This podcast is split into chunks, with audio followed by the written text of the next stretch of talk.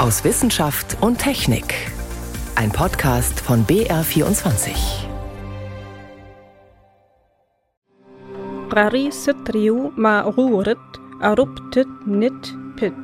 Eine ziemlich ungewöhnliche Sprache, jedenfalls keine, die heute noch gesprochen wird. Aber so könnte es geklungen haben, wenn im alten Ägypten Hieroglyphen vorgelesen wurden. Wie die Forschung darauf kommt, dazu später mehr. Außerdem geht es um klima- und ozonschädliche FCKW. Die sind eigentlich seit Jahren verboten, trotzdem steigt ihre Konzentration in der Atmosphäre.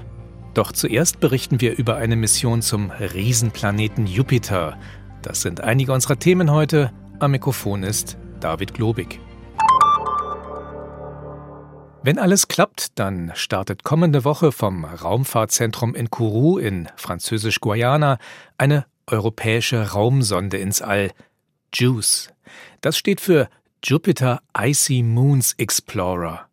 Die Sonde soll also zum Jupiter fliegen, dem größten Planeten in unserem Sonnensystem. Dort wird sie einige der über 90 Jupitermonde untersuchen. Und zwar geht es speziell um Eismonde.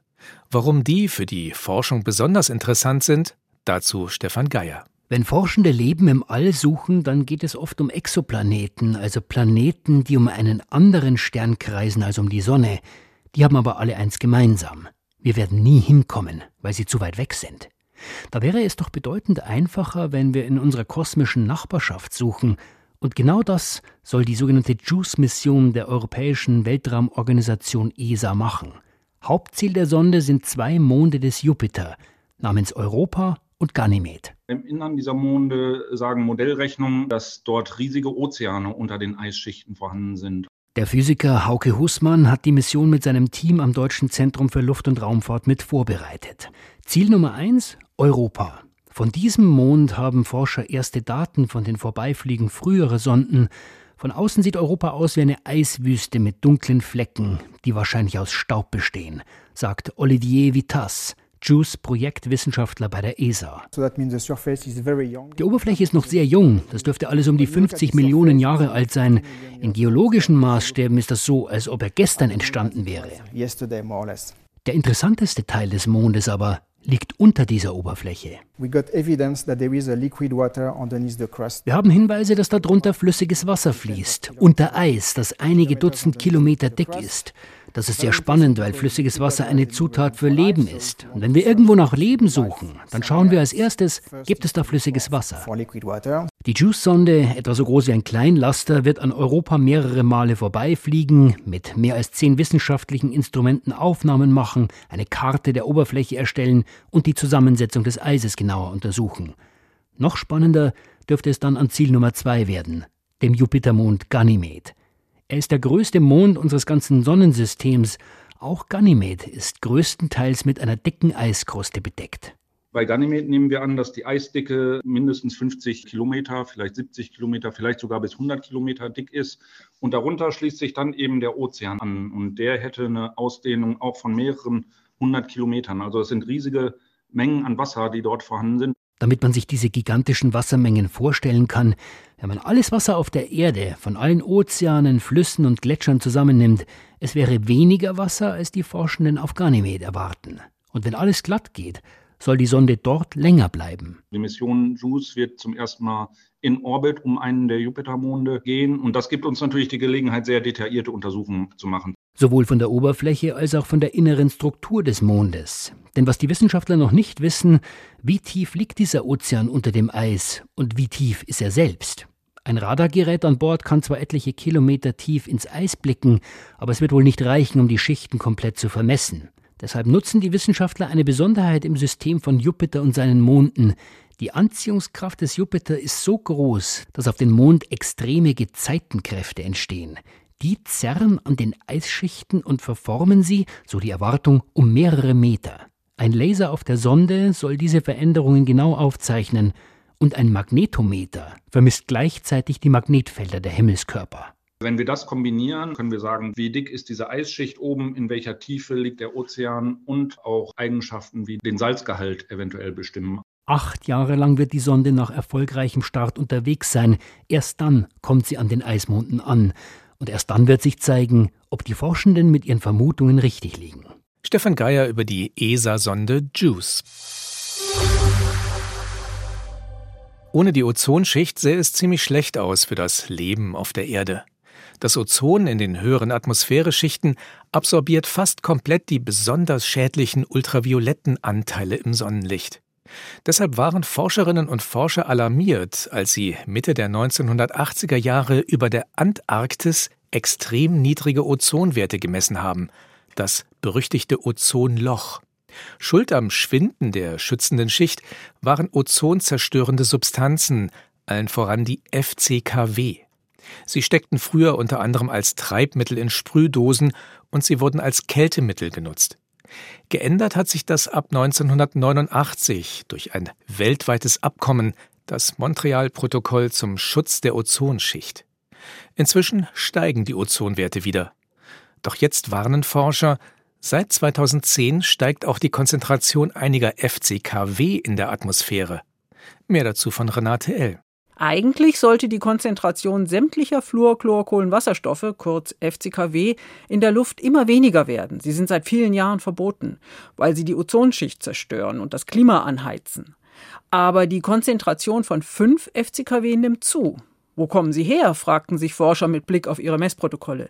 Man wusste nur, sie wurden auch früher nie als Kühlmittel verwendet, können also nicht aus unsachgemäß entsorgten Kühlschränken oder Klimaanlagen stammen. Klar war auch, sie können nicht aus den USA oder Europa stammen, denn dort gibt es ein dichtes Messnetz, sagt der Chemiker Isaac Wymont von der US-Behörde für Ozeane und Atmosphäre, kurz NOAA. Je mehr Messstellen man hat, desto leichter findet man den Ursprung irgendwo auf der Welt. Das ist, als würde man auf einer Wiese die Schlüssel verlieren und könnte nur an 10, 15 Stellen danach suchen. Wenn die Schlüssel da in der Nähe liegen, sieht man sie. Wenn nicht und man kann nirgendwo anders suchen, sind sie schwer zu finden. Woanders, das heißt in diesem Fall in Asien. Dort gibt es nur eine Messstation, in Südkorea, und die hat bislang auch nur wenige Daten geliefert. Woher auf der Welt die fünf rätselhaften FCKW kommen, war also nicht zu beantworten. Deshalb machte sich das internationale Forscherteam auf die Suche nach chemischen Prozessen, bei denen sie entstehen können. Denn natürliche Quellen gibt es nicht. Einen Hinweis lieferte eine undichte Klimaanlage in einem Messlabor, erzählt der Atmosphärenchemiker Luke Western von der Universität Bristol. Sie enthielt als Kältemittel einen chlorfreien FCKW-Ersatzstoff namens R125. Wir hatten eine Verunreinigung mit R115 in unseren Messungen. Das gelangt natürlich auch in die Atmosphäre. Dieses FCKW entsteht als unerwünschtes Nebenprodukt bei der Herstellung von R125. R115 ist eines der fünf rätselhaften FCKW. Zwei weitere haben dieselbe Quelle. Sie entstehen als Nebenprodukte oder Verunreinigungen bei der Herstellung von FCKW-Ersatzstoffen. Denen der ersten Generation, die die Ozonschicht nicht schädigen, aber starke Treibhausgase sind. Und denen der zweiten Generation, die weder ozon- noch klimaschädlich sind. Das war aber nicht immer so. Bei der Herstellung dieser Ersatzstoffe hat sich etwas verändert, sagt der Umweltchemiker Stefan Reimann von der Eidgenössischen Materialprüfungs- und Forschungsanstalt in Dübendorf bei Zürich, ein weiterer Co-Autor der Studie. Bis 2010 haben wir bei unseren Untersuchungen gesehen, haben die Emissionen dieser Gase eigentlich weltweit abgenommen. Aber seither nehmen diese Gase da in der Atmosphäre konstant wieder zu. Also es scheint so, wie wenn da in der Industrie diese Prozesse nicht optimal laufen. Diese Nebenprodukte oder die kann man eigentlich verbrennen. Bei drei der fünf rätselhaften FCKW ist also eigentlich bekannt, wie man die Emissionen verhindern könnte, durch mehr Sorgfalt. Für die zwei anderen, deren Emissionen ebenfalls gestiegen sind, gibt es bislang nur Vermutungen. Für alle fünf gilt, die Emissionen sind nicht illegal. Das Montreal-Protokoll verbietet weltweit seit 2010 nur Produkte, mit denen FCKW in die Atmosphäre geraten können. Klimaanlagen, Schaumstoffe, Feuerlöscher und so weiter. Wenn das nur gebraucht wird in einer Industrieanlage zum etwas anderes herstellen, dann ist das erlaubt. Von den FCKW, mit denen Ersatzstoffe der ersten Generation hergestellt werden, sollte allerdings auch bald weniger gebraucht werden. Die sind ja alle sehr starke Treibhausgase, die jetzt hergestellt werden mit diesen Prozessen. Die werden mittelfristig verboten werden. Durch eine Zusatzvereinbarung zum Montreal-Protokoll und durch eine EU-Verordnung. Was bedeutet es nun für die Ozonschicht und den Treibhauseffekt, dass die Konzentration der fünf rätselhaften FCKW zunimmt? Das Ozonloch wird sich nur ein kleines bisschen langsamer schließen. Aber diese FCKW sind starke Treibhausgase. Die rätselhaften Emissionen haben etwa denselben Klimaeffekt wie sämtliche Treibhausgasemissionen der Schweiz. Und es gibt derzeit keine Möglichkeit dagegen vorzugehen. Denn solange die Stoffe nur als Nebenprodukte bei der Herstellung anderer Chemikalien auftreten, sind die Emissionen nicht illegal, sondern nur ein Zeichen mangelnder Sorgfalt. Mit dieser Publikation weisen wir jetzt wirklich auf einen wunden Punkt hin im Montreal-Protokoll. Und ich hoffe schon, dass die Politik das jetzt aufnimmt, dass hier wirklich etwas nicht mehr so läuft, wie es laufen sollte. Rätselhafte FCKW-Emissionen. Ein Beitrag von Renate L. war das. Sie hören BR24 am Sonntag aus Wissenschaft und Technik. Heute mit David Globig. Die Welt der Dinosaurier ist faszinierend. Unter anderem, weil es so viele unterschiedliche Arten gab, von Winzlingen, die gerade mal ein paar Dutzend Zentimeter lang waren, bis hin zu gigantischen Riesen wie dem Tyrannosaurus Rex und noch viel größeren Exemplaren. Was ebenfalls fasziniert, manche Dinosaurierarten haben Eigenschaften in sich vereint, die wir heute von ganz unterschiedlichen Tiergruppen kennen. Das zeigt auch eine neue Studie. Helmut Nordwig berichtet. Er war etwa zwei Meter lang und vor 75 Millionen Jahren in Nordamerika weit verbreitet, der Trodon. Dieser Dinosaurier lief auf zwei Beinen und seine Knochen waren hohl und leicht, so wie bei Vögeln heute. Zum Fliegen war er aber zu groß, obwohl er Federn hatte. Trotz dieser vogelähnlichen Merkmale erinnert das Aussehen von Fossilien des Tiers eher an ein Krokodil. Zwischen die Vögel und die Krokodilien, die wir jetzt noch kennen, gibt es auch die Dinosaurier und die sind mit ihrer Biologie zwischen die beiden Gruppen. Das konnte Arnes Schrulp, Dino-Spezialist an der Universität Utrecht, gemeinsam mit Forschenden aus Deutschland jetzt erhärten. Sie haben die genaue chemische Zusammensetzung der Trodon-Eierschalen untersucht. Die hängt nämlich davon ab, bei welcher Temperatur sie entstehen und wie schnell. Und das verriet ihnen, das Tier muss warmblütig gewesen sein wie Vögel heute, doch seine Eier hat es langsam nacheinander gelegt, wie das Reptilien tun fünf oder sechs Eier, aber die Nester von Troodon und Troodon-ähnliche Dinosaurier sind viel mehr Eier. Also es sieht aus, dass diese Tiere vielleicht die Eier äh, zusammen in Gemeinschaftsnester legten. In denen viel mehr Eier waren, als ein Troodon gelegt hat. Die Eier sind halb in den Boden eingegraben gefunden worden. Wahrscheinlich hat das Tier sie sitzend ausgebrütet. Ein echtes Mischwesen aus Vogel und Krokodil also, das übrigens gefärbte Eier gelegt hat. Das wäre doch glatt auch was fürs Osternest. Also für ein ziemlich großes Osternest. Ein Beitrag von Helmut Nordwig war das.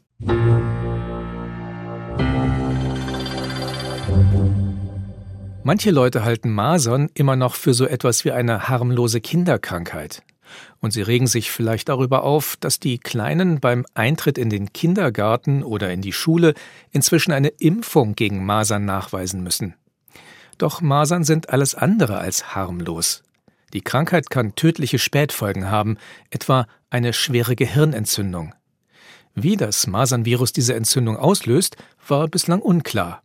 Doch jetzt sind japanische Forschende dem Mechanismus möglicherweise auf die Spur gekommen. Mehr dazu von Daniela Remus. Sie ist zwar ziemlich selten, aber auf jeden Fall tödlich. Die Gehirnentzündung SSPE. Dieses Kürzel steht für subakute sklerosierende Panenzephalitis und beschreibt eine Erkrankung des Gehirns nach einer Masernerkrankung, erklärt Benedikt Weisbrich vom Institut für Virusdiagnostik der Universität Würzburg. Wenn man eine akute Maserninfektion hat, dann breitet sich das Virus im ganzen Körper aus, infiziert auch die Auskleidung der kleinen Gefäße, der Kapillaren und äh, ist möglich, dass das Virus über diesen Weg dann den Weg ins Gehirn findet. Es ist auch möglich, dass das Virus über Immunzellen in das Gehirn gelangt. Das weiß man letztendlich nicht. Auf jeden Fall verbleibt das Masernvirus trotz überstandener Krankheit im Organismus, gelangt ins Gehirn und breitet sich dort aus. Es kann bis zu zwölf Jahre dauern, bis sich die ersten Symptome von SSPE bemerkbar machen. Virologe Benedikt Weisbrich gehört zu den wenigen Wissenschaftlern weltweit, die an dieser Form der Gehirnentzündung forschen. Vor einigen Jahren hat er dazu eine wegweisende Studie veröffentlicht, in der er zeigen konnte, dass das Risiko für diese tödliche Masern-Spätfolge umso größer ist, je jünger die Kinder sind. Bei Kindern unter fünf Jahren liegt die Wahrscheinlichkeit für eine SSPE bei ungefähr 1 zu 3000. Und wenn dann Symptome auftreten, dann kann man davon ausgehen, dass die schon große Teile des Gehirns betroffen sind. Und man hat aber auch keine Medikamente, die das gut behandeln könnten. Machen sich die ersten Symptome bemerkbar, führt die Krankheit schleichend, aber unausweichlich zum Tod. Sie kann weder verlangsamt noch geheilt werden. Und das liegt nach jetzigem Kenntnisstand an einer biologischen Besonderheit dieses Virus. Typisch für die Masernviren ist die Fähigkeit, dass infizierte Zellen mit den Nachbarzellen, die selber gar nicht infiziert sind, fusionieren können. Erklärt Annette Mankertz, Leiterin des Nationalen Referenzzentrums für Masern am Robert Koch Institut in Berlin. Das heißt, Sie können sich das vorstellen, es sitzt eine infizierte Zelle in der Mitte im Gehirn, in den Nervenzellen, in den Axonen, in den Neuronen. Und die kann jetzt mit den Zellen drumherum Kontakt aufnehmen. Und diese Zellen verschmelzen miteinander und es kommt dann zu einer Zelle, die ja vielleicht acht oder zehn oder meinetwegen auch 20 oder 25 Zellkerne hat. Das geht natürlich nicht gut. Eine solche Zelle wird absterben. Und exakt diese Fähigkeit des Masernvirus, Gehirnzellen miteinander verschmelzen zu lassen, haben japanische Forschende jetzt genauer untersucht, denn dieser Mechanismus steht im Verdacht, die Ursache für die Entstehung der SSPE zu sein. Und sie stellten fest, dass sich die Masernviren, die nach einer akuten Infektion im Gehirn verbleiben, verändern, erklärt Virologin Annette Mankertz, die nicht an der Studie beteiligt war so dass die Betroffenen nicht nur das Wildvirus in sich tragen, sondern noch viele unterschiedliche Varianten davon. Wir müssen in einem Organismus davon ausgehen, dass es eine Vielzahl von vielen verschiedenen Virusvarianten gibt, die über die Krankheitsdauer angehäuft werden. Und die Publikation aus Japan hat gezeigt, dass wenn ich verschiedene Varianten miteinander kombiniere, dass dann letztendlich nicht vorauszusagen ist, ob vielleicht die Fusionsaktivität gesteigert wird oder möglicherweise auch sinkt. Das bedeutet, die Veränderungen des Masernvirus, die im Gehirn aufeinandertreffen, verändern auch das Protein, das die Fusions- oder Verschmelzungstätigkeit beeinflusst, das sogenannte F-Protein. Dadurch kommt es zu einer stärkeren oder schwächeren Aktivität, je nachdem, welche Mutationen aufeinandertreffen und wie miteinander interagieren. Und genau das könnte erklären, warum Gehirnzellen sich entzünden und absterben, wie es für eine SSPE typisch ist.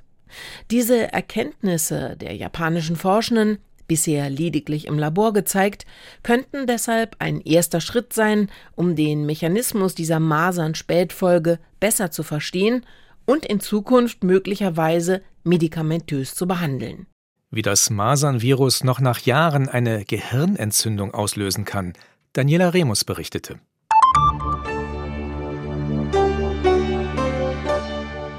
Als es dem französischen Sprachwissenschaftler Jean-François Champollion vor rund 200 Jahren gelang, die ägyptischen Hieroglyphen zu entziffern, da soll er noch Ich habe es gerufen haben, nur um gleich danach in Ohnmacht zu fallen. Tatsächlich ist ihm damals der entscheidende Durchbruch gelungen. Seither können wir verstehen, was die alten Ägypter vor mehreren tausend Jahren aufgeschrieben haben.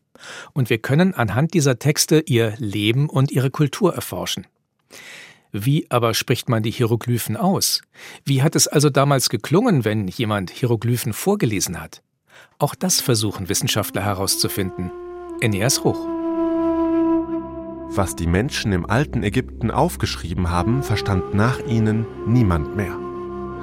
Rund 2000 Jahre lang blieb ein Rätsel, was ihre Schriftzeichen bedeuten. Die kleinen Bildchen wie Eule, Auge, Messer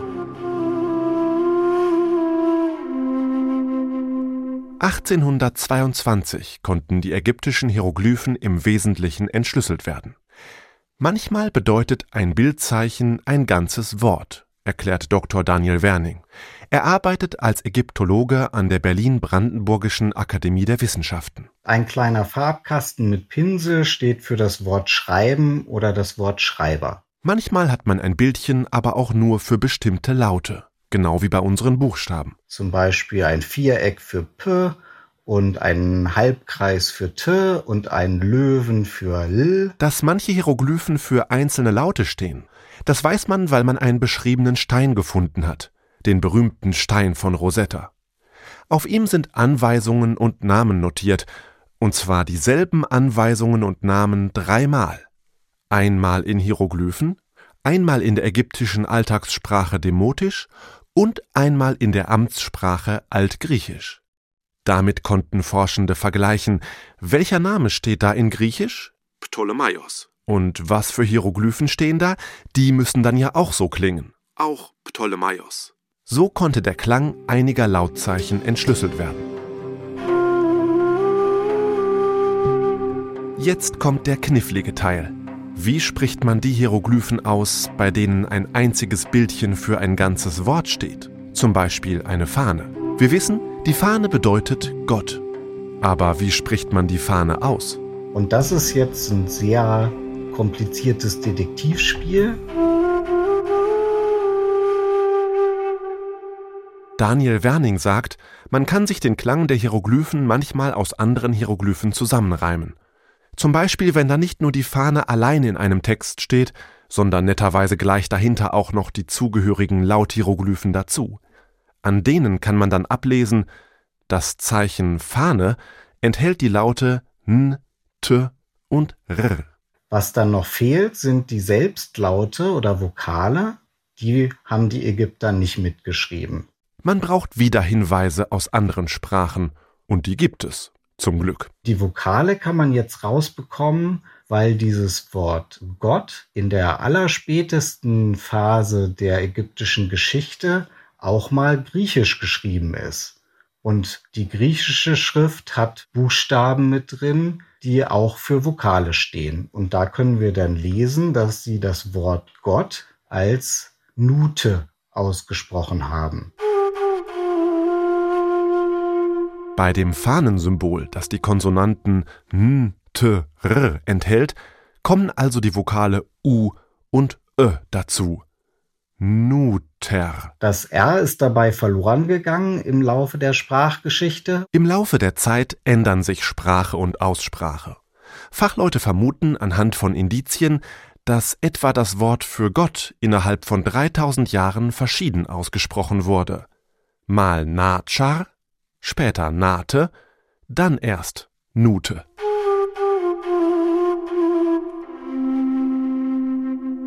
Forscherinnen und Forscher haben im Jahr 2021 versucht herauszufinden, wie sich ein ganzer Text aus Hieroglyphen anhört. Sie haben dazu für alle Wörter ermittelt, wie sie geklungen haben könnten, und auch berücksichtigt, dass Ägyptisch verwandt ist mit Arabisch. Das Ergebnis des Forschungsprojektes Hieroglyphen haben vermutlich so geklungen.